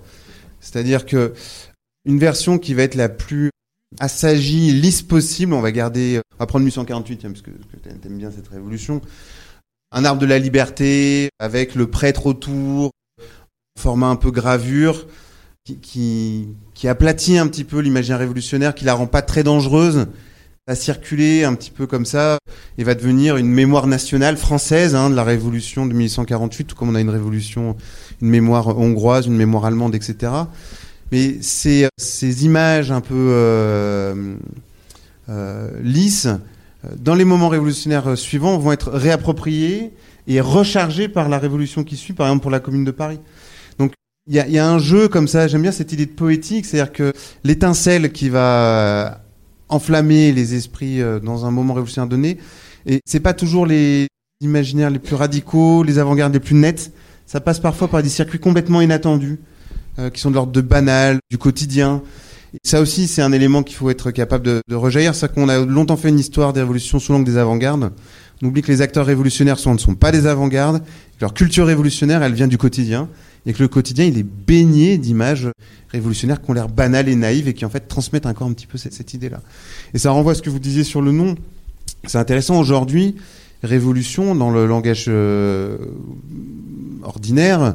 Effectivement, le terme s'est appauvri, c'est très net. Hein. On parle de révolution sur les prix. L'actuel président de la République proposait une révolution qui n'est vraiment pas une révolution. Donc ça traduit d'une certaine manière cette espèce de d'affaiblissement du mot. Mais en même temps, s'il est aussi utilisé, ça traduit aussi l'idée qu'il y a une espèce de conscience qu'il faut que certaines choses changent malgré tout. Les mots les plus neutres et les plus appauvris restent quand même porteurs d'une possibilité de changement. Donc de ce point de vue-là, la dimension poétique est effectivement majeure. Je suis assez d'accord avec toi. Merci. Bah, moi, je suis la troisième. Ça va pas être très facile. Hein. Je pense que beaucoup de choses ont été dites. Alors donc d'abord je voudrais dire que j'ai pris beaucoup de plaisir à ne pas non pas à lire l'ensemble de l'ouvrage, hein, ce serait prétentieux de, ma part, mais je l'ai trouvé très stimulant euh, intellectuellement et surtout ce qui m'a beaucoup plu, mais vous l'avez déjà dit, c'est qu'il offre une possibilité de lecture multiple. Autrement dit, euh, une fois avoir compris l'ossature du livre en quatre parties, donc, euh, il incite le lecteur à construire son, son, propre parcours de lecture en fonction de sa curiosité intellectuelle et, et en fait à, à, butiner en choisissant des articles qui se font toujours écho, en tout cas c'est ce que j'ai remarqué, parce qu'en fait j'ai voulu me plonger dans la compréhension des révolutions, des révolutions d'Amérique latine, et aussi de la révolution culturelle en Chine et sa réception, comme vous le disiez tout à l'heure, déformée en Occident. Bon voilà, donc un type de parcours que moi j'ai suivi donc dans votre ouvrage. Mais au-delà de cela, je crois que ce qui m'a beaucoup plu dans cet ouvrage et que je vraiment je vais beaucoup conseiller à mes étudiants, parce qu'en fait je me suis aussi euh, au-delà de moi-même, j'ai voulu voir aussi l'usage évidemment que je pouvais en avoir avec mes étudiants et que je trouve intéressant, c'est que vraiment l'ouvrage permet de revisiter ses connaissances sur des révolutions je m'explique. Déjà, d'élargir son champ de connaissances sur des révolutions qui ne sont pas du tout étudiées dans le, en fait, dans, dans l'enseignement dans le, dans le, secondaire, de combler des lacunes historiographiques, notamment anglo-saxonnes, sur l'histoire mondiale des révolutions. Et souvent, effectivement, on a quand même des, historiographies très françaises. Hein. Et puis, du coup, effectivement, page 1053, euh, mais ça correspond quand même, à, je trouve, à, à l'esprit euh, de l'ouvrage. J'ai retenu cette phrase Il faut se défaire de ses certitudes, entrer dans les manières de voir et la logique des tensions et mener l'enquête. C'est effectivement le projet des directeurs et directrices de ce bel ouvrage. C'est aussi essayer d'avoir un autre regard sur des choses qu'on connaissait et finalement euh, dont on avait peut-être une vision pas si réaliste, pas si intéressante que cela. Et donc, je pense qu'il y a vraiment cette idée de s'affranchir des lieux communs, de rompre, évidemment, vous l'avez dit, avec un certain européocentrisme. Et puis, Donc, euh, alors moi, j'ai pas retenu la même définition de révolution. Pourtant, je l'ai trouvé dans votre livre. C'est-à-dire que dans votre introduction, vous reprenez différentes définitions issues de différents dictionnaires. Donc ça, j'ai trouvé ça très intéressant. Et du coup, j'ai plutôt retenu les points saillants de la révolution. La temporalité, la dimension sociale, les violences. Et surtout, évidemment, par rapport à ce que je fais, donc, de ce point de vue-là, j'ai donc le livre fourmi de questions, mais la question qui m'a beaucoup intéressée, c'est évidemment comment les protagonistes ont énoncé l'événement. Le terme révolution a-t-il surgi pendant les événements ou est-ce que effectivement il surgit a posteriori des, événements? Ça, ça m'a vraiment beaucoup intéressé. Et après, euh, évidemment, il y a la notion de constellation, mais tu en as déjà euh, parlé. Peut-être aussi quelque chose qui n'a pas été dit jusqu'à présent, l'idée aussi que de prendre en compte le registre affectif dans l'engagement révolutionnaire. Donc en fait, ce qu'on appelle aussi la dimension sensible des mouvements, ce qui va à l'encontre en fait de d'autres euh, manières de saisir les révolutions, enfin d'autres manières d'expliquer les révolutions par des raisons d'agir, par des intérêts matériels, par des idées. Donc ça, je, enfin, j'adhère beaucoup à cette vision euh, des choses. Hein. Voilà.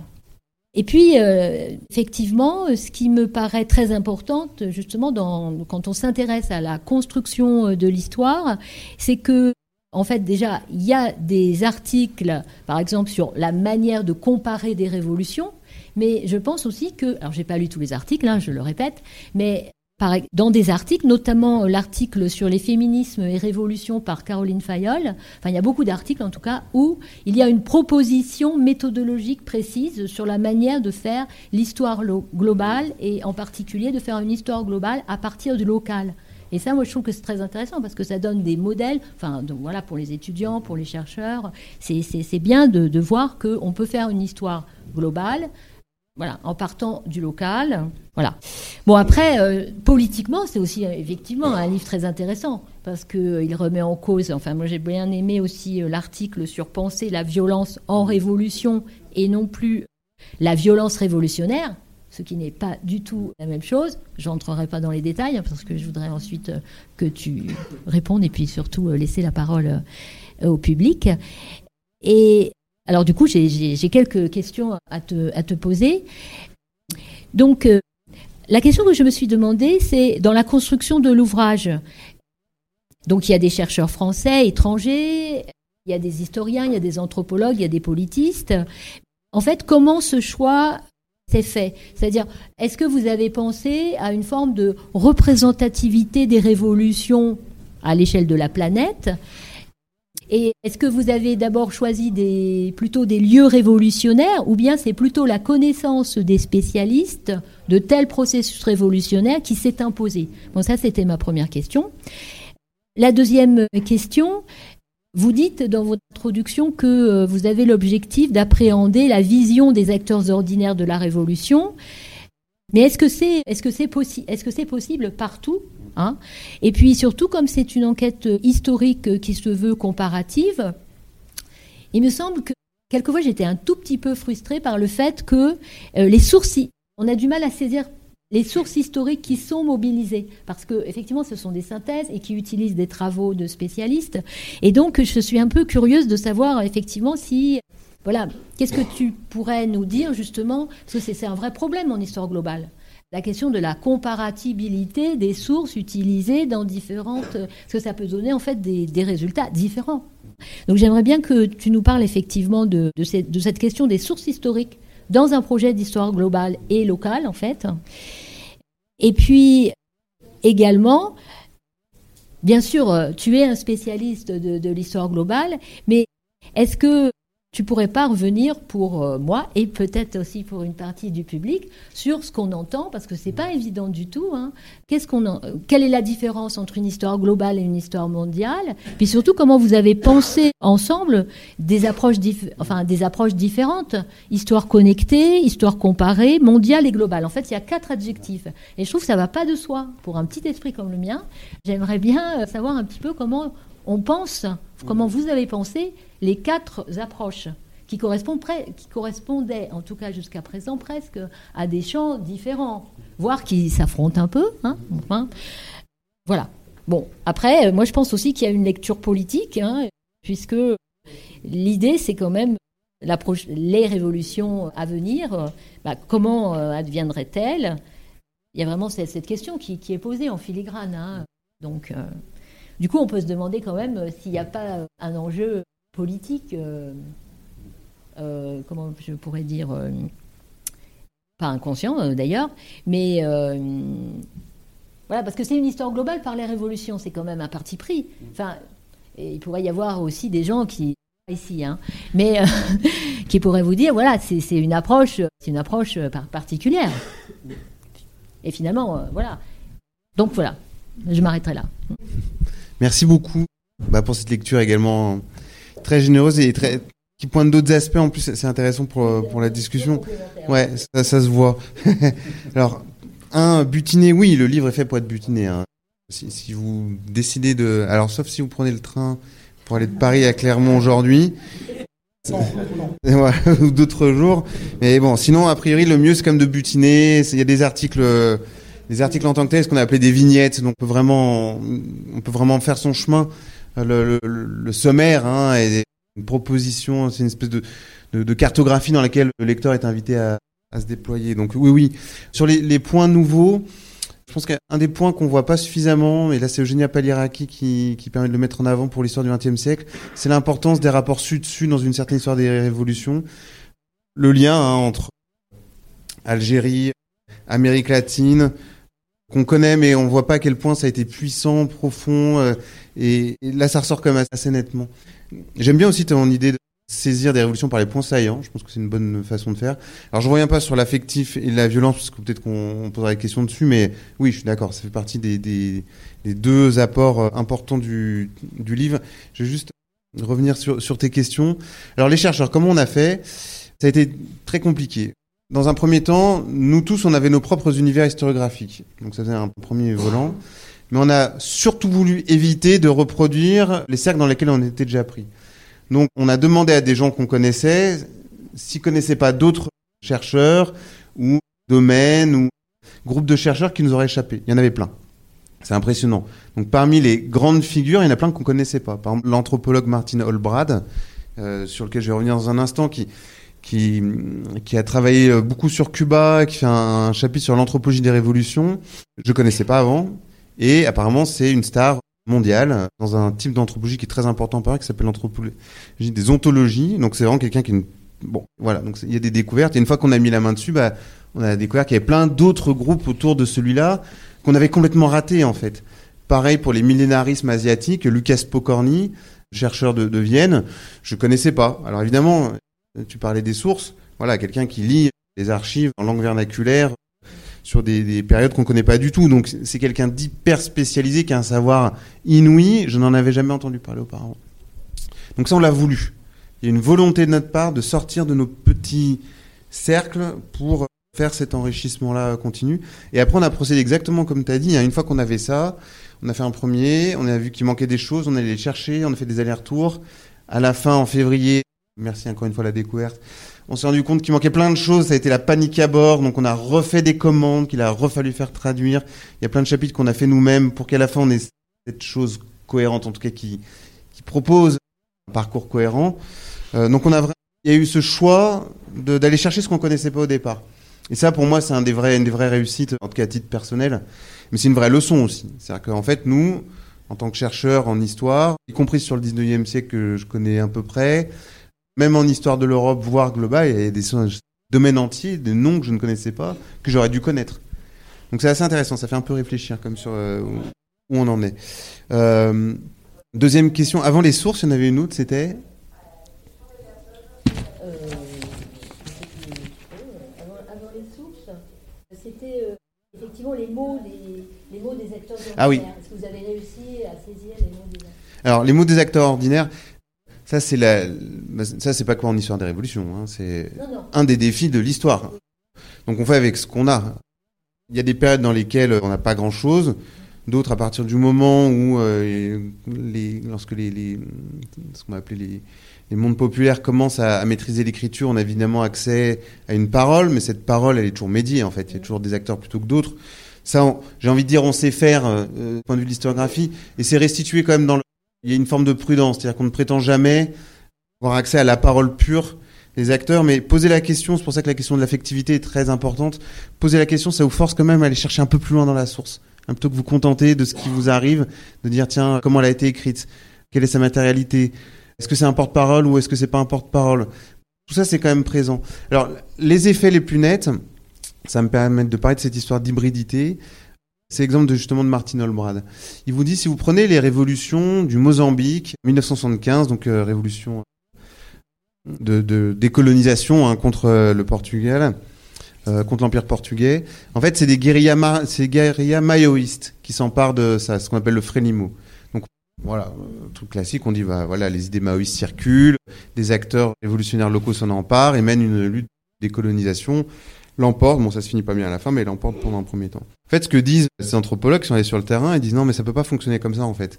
Parce que quand ils, quand ils essayent de mobiliser la population, la population n'entend pas du tout la même chose par les mots de révolution.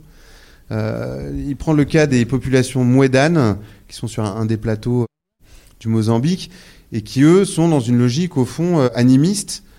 Ils pensent qu'il y, a des sorciers qui sont capables d'avoir euh, accès à des forces invisibles et que ces forces invisibles, en fait, elles ont une capacité de transformation du monde. Donc ils vont voir dans les guerriers maoïstes des, des, des formes de sorcellerie. Donc ils poursuivent l'analyse. En fait, ce qui est très intéressant, ils concluent que la, la révolution du Mozambique, c'est pas fait avec des idées extérieures maoïstes. En fait, c'est des idées extérieures qui ont été retraduites dans le langage local. Et en fait, c'est bien le langage local et les croyances locales qui ont mobilisé cette, révolution qui l'ont fait réussir. C'est ce genre de déplacement-là qu'on voulait aussi saisir. C'est là où on voit les, autres voix, les autres regards. Euh, c'est-à-dire, ça va assez loin. C'est que on voit bien qu'on peut très bien mener une révolution en étant dans une logique du rapport au monde animiste, par exemple. C'est pas du tout forcément lié uniquement à la modernité. C'est ce genre de déplacement-là qui nous intéressait. Et la recherche euh, des voix des acteurs mène à ça un petit peu. Mais on peut reprendre la question de la révolution de 1848. La question de la religiosité en 1848 n'est pas encore assez questionnée. Donc là, il y a encore tout un travail. C'est là où l'histoire globale fonctionne. Du coup, ça va mener à la dernière question. Mais considérer ça fait voir que peut-être qu'on a regardé d'un peu trop vite la religiosité de 48 et qu'il y a peut-être beaucoup plus à tirer de ce côté-là, sans que ce soit forcément une trace d'archaïsme un peu gênant dont on ne sait pas trop quoi faire. C'est ce genre de décalage que, que l'ouvrage permet. Alors sur les sources, oui, comme c'est des synthèses, c'est vrai que c'est un peu moins présent. Ça dépend, là, encore une fois, des auteurs. Les historiens, évidemment, on parle. Les sociologues, un peu moins. Les anthropologues parlent du terrain. Le livre restitue quand même les différentes façons de travailler des sciences sociales. Après, ça dépend, mais c'est vrai que le chapitre sur l'art, la source est très présente, l'écriture, la graphisme. D'autres, celui sur l'âge des révolutions, bah, il est un peu plus euh, large, donc c'est un peu moins présent. Mais la, la question est quand même, est quand même posée. Alors sur l'histoire globale, oui, tu as, parfaitement raison. En fait, ce qui se passe, c'est que on a toute une série de démarches qui au début sont opposées les unes aux autres. Donc l'idée, c'est qu'à chaque fois, votre démarche est meilleure que celle des autres. C'est pas très compliqué. Mais qu'on finit par dire, en fait, à la fin, on fait de l'histoire globale. Donc l'histoire globale a fini par englober toute une série de démarches qui au début s'opposaient. Donc lesquelles sont-elles? C'est un, l'histoire transnationale. Donc l'histoire transnationale, c'est une histoire qui étudie les circulations d'hommes, d'idées et de flux à une échelle qui traverse les frontières et on va s'intéresser aux polarités qui animent ces circulations. C'est-à-dire que certains, certains, certains pôles hein, vont traverser les frontières et d'autres à l'intérieur d'un même pays vont être plutôt dans, un espace un, peu plus creux. L'histoire impériale, c'est encore autre chose. C'est une histoire qui intègre les espaces coloniaux, ce qui fait que l'histoire de l'Europe bah, devient tout de suite un peu euh, importante. La dynamique propre aux espaces coloniaux, mais aussi les effets retours si on n'a pas les effets retours, on n'a pas vraiment d'histoire impériale. C'est ce que disais tout à l'heure avec l'exemple d'Haïti, en fait. Hein. C'est les révoltes d'esclaves à Saint-Domingue qui vont provoquer, accélérer en tout cas la, loi euh, d'abolition de l'esclavage en 1794. Et l'histoire globale, c'est encore autre chose. C'est une histoire qui s'intéresse au phénomène d'interdépendance de longue portée. C'est, on ne prend jamais le monde comme un tout, intéresse en fait la façon dont certaines régions sont corrélées les unes aux autres les révolutions sont un bon exemple. Hein. Si vous prenez l'âge des révolutions, on a bien un phénomène révolutionnaire qui a lieu en Europe, en Amérique du Nord, en Amérique du Sud. À partir de là, on a quelque chose de global. Et la question, c'est les espaces qui ne sont pas concernés par ça deviennent également intéressants. Quels sont les points communs à tout ça? En fait, c'est une manière de faire qu'on retrouve aussi en histoire locale. C'est des approches processuelles qui étudient les relations et qui s'intéressent au point de vue des acteurs. Ça, c'est ce qu'on trouve à chaque fois. À partir de là, sur ces trois niveaux, vous avez toute une série de propositions méthodologiques qui rentrent chaque fois dans ces différentes perspectives. Donc on a ce qu'on appelle les micro-histoires globales, c'est que vous allez étudier des territoires qui sont au croisement de plusieurs empires. Par exemple Saint-Domingue, en fait c'est au croisement de l'empire français, espagnol et britannique, puis américain. Donc vous faites du micro et c'est du macro. On a l'histoire comparée, on a la micro-histoire comparée, c'est-à-dire qu'on va comparer des lieux entre eux. On a après l'histoire des circulations à grande échelle, l'histoire des infrastructures, par exemple. La presse joue un rôle décisif dans la circulation de l'information. À partir du moment où vous avez un câble qui traverse l'Atlantique et qui, qui associe l'Europe aux États-Unis en 1866, ce qui se passe en Europe, l'information arrive aux États-Unis en quelques heures. Donc tout le rapport à l'actualité a changé. C'est pour ça que la commune, c'est une révolution médiatique, par exemple. Donc l'histoire globale va, recouvrir un petit peu tout ça. Hein, on a aussi l'histoire croisée, l'histoire des rencontres, etc. Et le livre propose un peu toutes ces versions-là de l'histoire globale. Le point commun, c'est processus, relation, point de vue des acteurs et décentrement. Voilà, c'est un peu ça qu'on va trouver à chaque fois. Et après, euh, bah, c'est au lecteur un petit peu de, chercher à, partir de ça. C'est pour ça que moi j'ai tendance à dire que le global ne fait que rajouter une échelle d'analyse aux autres euh, et n'est pas euh, la, la, la, révolution dans la façon de faire de l'histoire qu'on a longtemps proclamé. C'est un prolongement d'une manière de faire qui simplement force à intégrer des espaces qu'on ne comparait pas forcément entre eux. Par exemple, on comprend pas ce qui se passe en, pour la révolution chinoise si on n'a pas intégré le fait que tout le discours sur la révolution, la démocratie, le socialisme passe d'abord par le Japon. C'est traduit en japonais puis retraduit en chinois. Donc le, la, connexion euh, se fait par euh, le seul espace qui avait été modernisé entre-temps à ce moment-là. Donc c'est tout, tout le regard effectivement est, est, complètement transformé et on interprète différemment des phénomènes qu'on pensait autrefois bien connus. Voilà, c'est pour ça. Et histoire mondiale, on n'emploie pas le terme, mais des débats qui sont sans trop d'intérêt, mais quand euh, l'histoire mondiale, euh, les world stories sont développées, là c'était quand même l'idée de faire des, histoires qui étaient très linéaires, de l'Antiquité à nos jours, qui allaient un petit peu tout droit, qui comprenaient le monde entier, avec une espèce de discours entre civilisations, qui étaient plus ou moins connectées entre elles. Ça c'est typiquement l'histoire contre laquelle s'est faite toute cette histoire globale, qui est beaucoup plus euh, analytique et, et prête à discuter. Alors sur le politique, pour terminer, on n'avait pas tous les mêmes attentes politiques derrière derrière l'ouvrage aussi. Hein. Donc c'est pour ça qu'il y a des chapitres qui sont peut-être plus engagés que d'autres qui sont plus distanciés. L'argument commun, c'est de dire que de toute façon, la révolution est un objet bon à penser pour comprendre les sociétés passées et présentes. Que de ce point de vue-là, il fait voir des choses qu'une approche un, un, peu plus euh, linéaire empêche de voir. De ce point de vue-là, il y a un effet politique de l'objet révolution sans avoir forcément un regard militant ou engagé sur les révolutions. Le fait de prendre la révolution comme un objet d'histoire globale, c'est déjà une certaine manière de comprendre ce qu'est l'histoire. Et donc, effectivement, la question des possibles, la question des échecs, la question des transformations, des inflexions, des... c'est effectivement une lutte contre il n'y a pas d'alternative. Euh, mais ça, on n'a pas besoin de faire l'histoire des révolutions pour dire que quand on fait de l'histoire, on lutte contre cette idée qu'il n'y a pas d'alternative. Les révolutions rappellent juste qu'il y a vraiment, qu'il y a vraiment beaucoup plus que simplement une ou deux alternatives. C'est de ce point de vue-là qu'il est politique. Et après, nous, on dit dans l'introduction, hein, ni livre rouge, ni livre noir. C'est-à-dire que c'est aux gens de s'en emparer et de faire ce qu'ils ont à faire avec leurs propres opinions, leurs propres pensées. Mais en tout cas, vous avez un outil hein, qui traite toutes les questions. La violence est traitée très franchement, la question de l'homme et de la femme nouvelle aussi. Donc, il y a de quoi se faire sa propre opinion sur le phénomène en question. Merci. On va passer aux questions du public.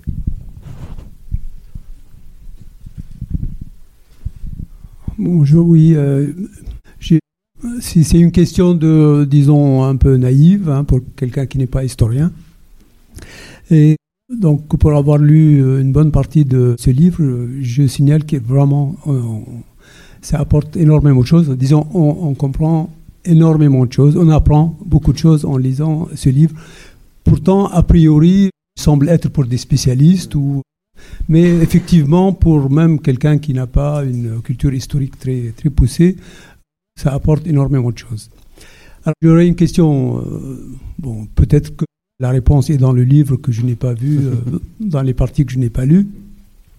Mais quand on regarde, en général, quand il y a une révolution qui survient quelque part, immédiatement, soit un effet contagion ailleurs, soit un effet réaction des gouvernants et des, des autorités et qui provoque quelquefois des changements profonds euh, de manière indirecte. Euh, ce que j'aimerais, c'est d'avoir un peu une idée un peu plus détaillée de, de cette réaction qui me semblait absente dans le livre. Enfin, en tout cas, je l'ai pas vue.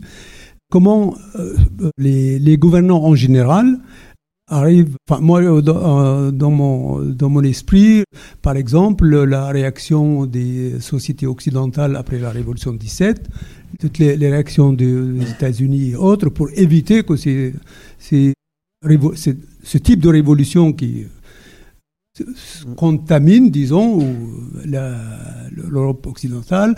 Le- L'autre exemple, c'est les printemps arabes. Quand il y a une, révolution qui s'est déclarée en Tunisie, immédiatement, même pas un mois après, il est arrivé en Égypte et euh, Yémen, etc. Mais il y a eu des réactions très fortes en Arabie Saoudite, enfin dans d'autres pays, en réaction à ces. Et ça a provoqué des changements réels. Alors, est-ce qu'on peut avoir un peu plus de, de détails sur cet aspect-là? Merci beaucoup. Alors d'abord, merci pour votre retour. Euh, on, est ravis parce que notre notre volonté, hein, c'était comme l'a dit Louis tout à l'heure, c'était de porter ces connaissances-là, de les mettre à la disposition d'un public de non spécialistes.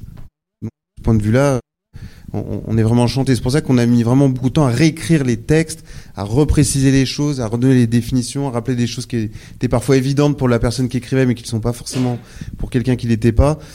Et donc ça, ça donne cette normalement accessibilité du texte hein, qui, est, qui est très clairement volontaire. Alors votre question, elle est très importante. C'est vrai que l'intérêt, vous, vous, avez raison, avec un livre de 1500, 1200 pages, c'est qu'on pourra toujours vous dire oui, c'est le chapitre que vous n'avez pas lu. Bon. Alors, je veux dire oui, c'est le chapitre que vous n'avez pas lu. Bon, mais plus sérieusement, c'est un peu, c'est un peu de partout. Et votre question est très importante, parce que vous n'avez pas de révolution sans contre-révolution. Et la contre-révolution est un des facteurs de la dynamique révolutionnaire. C'est-à-dire qu'en fait, ce qui fait que qu'une révolution va s'accélérer, prendre une voie auquel elle ne s'attendait pas, etc. Souvent, c'est les dynamiques contre-révolutionnaires. Donc les deux vont ensemble. De la même manière que dans le langage euh, révolution et réaction sont deux couples qui émergent en même temps. Donc ça, c'est présent quand même dans pas mal de chapitres, notamment celui sur les révolutions arabes. Et euh, il y a toute une réflexion sur l'échec des révolutions à la fin qui est portée par Étienne Balibar. Et une de ses hypothèses, au fond, c'est que s'il y a ce changement dans les formes révolutionnaires actuelles, c'est-à-dire la, volonté de ne pas prendre l'État, mais d'instituer la créativité, c'est aussi le fait que le rapport de force avec euh, les, forces de répression policière militaire, c'est complètement inversé. Euh, c'est-à-dire qu'en gros, si vous prenez le Irak algérien, pourquoi les gens vont dans la rue de manière pacifique?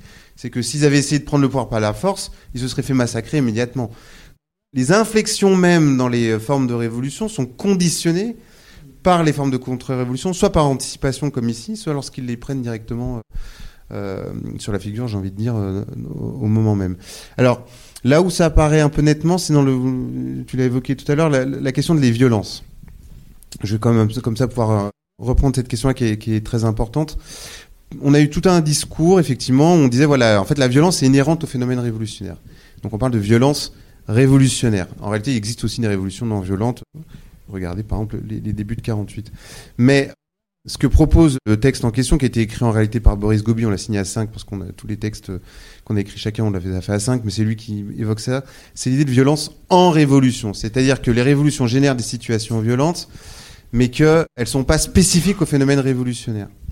Par exemple, si vous prenez la Révolution française, le pire de la Révolution française, c'est le massacre de la princesse. Il y a plein de choses terribles, mais notamment le massacre de la princesse Lamballe, où en gros la princesse est massacrée, réveillée, et elle s'observe en train d'être massacrée, on finit par lui couper la tête, on lui enlève les yeux, on promène, bon, la cruauté est horrible. Sauf que ce que rappellent les historiens de la Révolution française, c'est que, évidemment, c'est de la cruauté atroce, mais c'est des formes de cruauté qui sont pas propres à la Révolution française. C'était celles qu'on trouvait déjà au XVIe siècle. Ce qu'il y a de neuf avec la Révolution française, c'est qu'elles sont politisées. C'est ça la, transformation. Après suit tout un, tout un, une analyse au fond qui dit on peut identifier des conditions qui font que certaines révolutions vont devenir plus violentes que d'autres. Par exemple, si le groupe qui porte la révolution il est isolé, il va avoir plus tendance à enclencher une dynamique violente. Autre possibilité, l'idéologie qui est portée par les groupes en question. Si elle est totalisante, ça va pas être la même chose que si vous avez une idéologie plus libertaire ou conseilliste. Et enfin, la question de la réaction de l'État, évidemment, qui va conditionner toutes les situations révolutionnaires. C'est pour ça que votre question, elle est très importante. Et dans le, dans le livre, Ça apparaît pour chacune des révolutions, mais c'est pas toujours mis assez suffisamment en avant. Hein. C'est très net pour le, chapitre sur le printemps arabe, par exemple, ou pour les deux textes sur la question de la violence.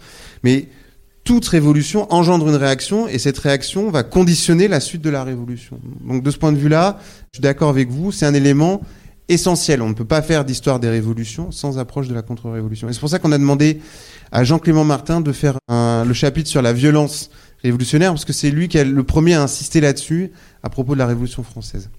Voilà, merci beaucoup.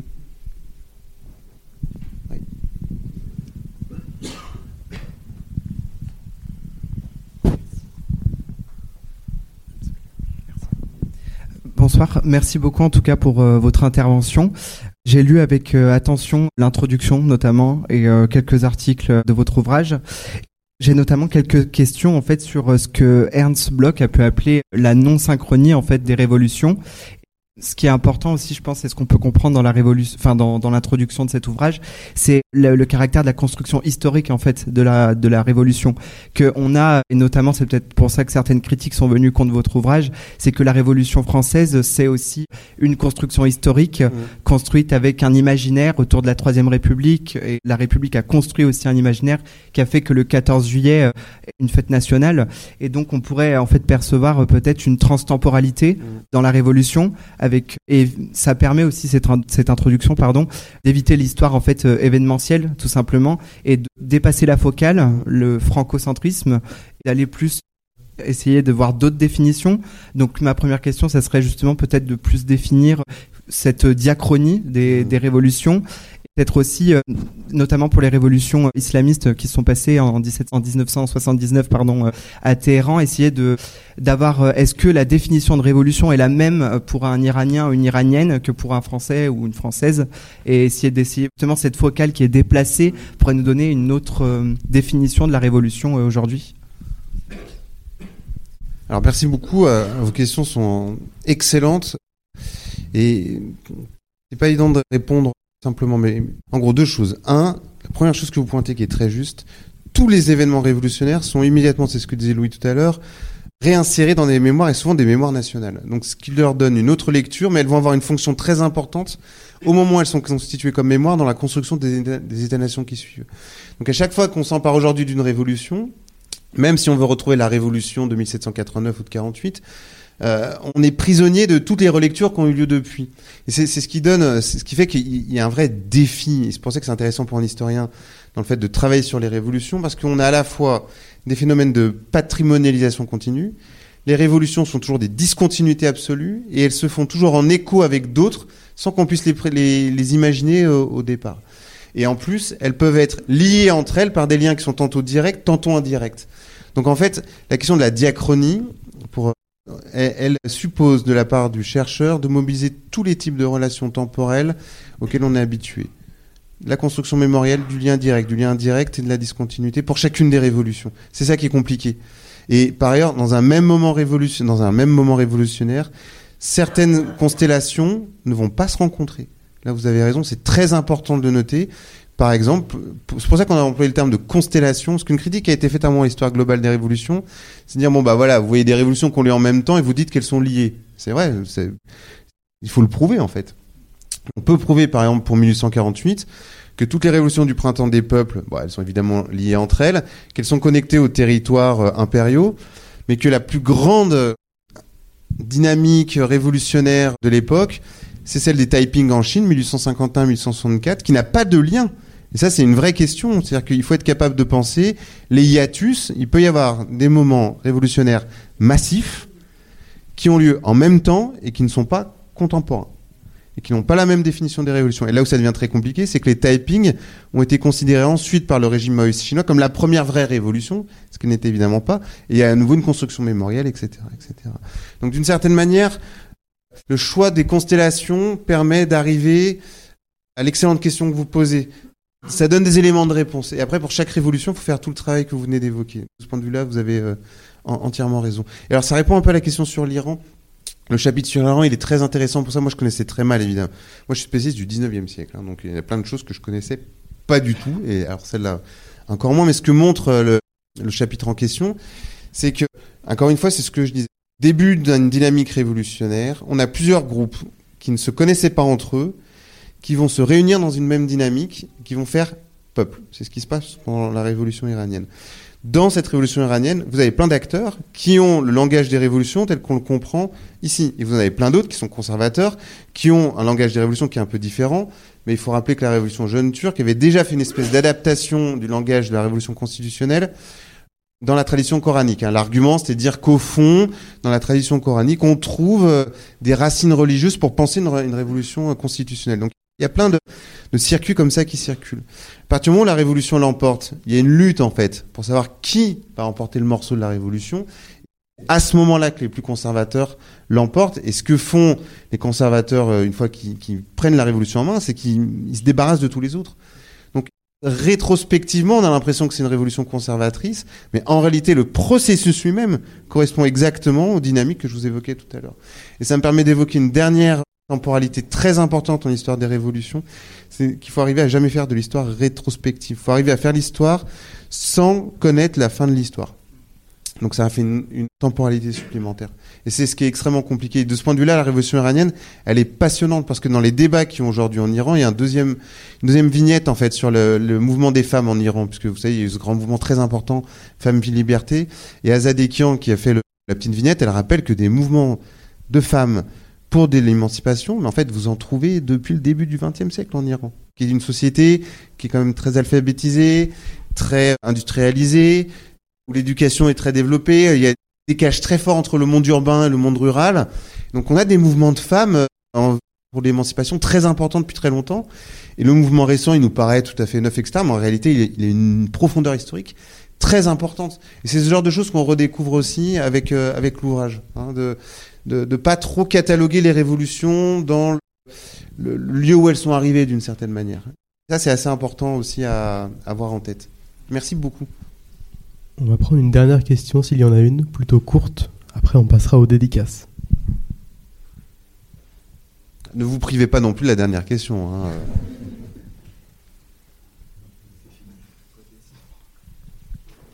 Et donc, les aspects oubliés ou laissés de côté Ah oui, j'avais oublié Oui, ça. ça, ça J'ai oublié. J'ai oublié les oubliés. Bah, on pourrait avoir un deuxième. Bah, par exemple, c'est vrai, la question des, des contre-révolutions on pourrait quasiment faire l'objet d'un deuxième tome. Alors, qu'est-ce qui nous a. euh, Les révolutions qui sont pas assez euh, présentes, on a fini par toutes les mettre. hein. Mais je pense que 1905 en Russie est pas assez présente. La guerre d'Espagne aussi, euh, probablement pas, pas, assez, pas assez présente. Euh, la question de la patrimonialisation, c'est-à-dire de la façon dont, dans la mémoire nationale, on affadit un peu les révolutions pour en faire des monuments, peut-être n'est pas assez présent aussi. Euh, mais notre idée, encore une fois, c'était pas d'être exhaustif, c'était de proposer un dispositif qui ouvre le regard de façon à ce que le lecteur, d'une part, butine, et butinant, se pose de nouvelles questions et ait le plaisir de la découverte. De ce point de vue-là, le qu'il y ait des manques, c'est inévitable. D'une certaine manière, moi, d'une part, je pense pas qu'il puisse y avoir d'exhaustivité en histoire. Donc que le projet soit ouvert correspond aussi un peu à notre envie de, de départ. hein.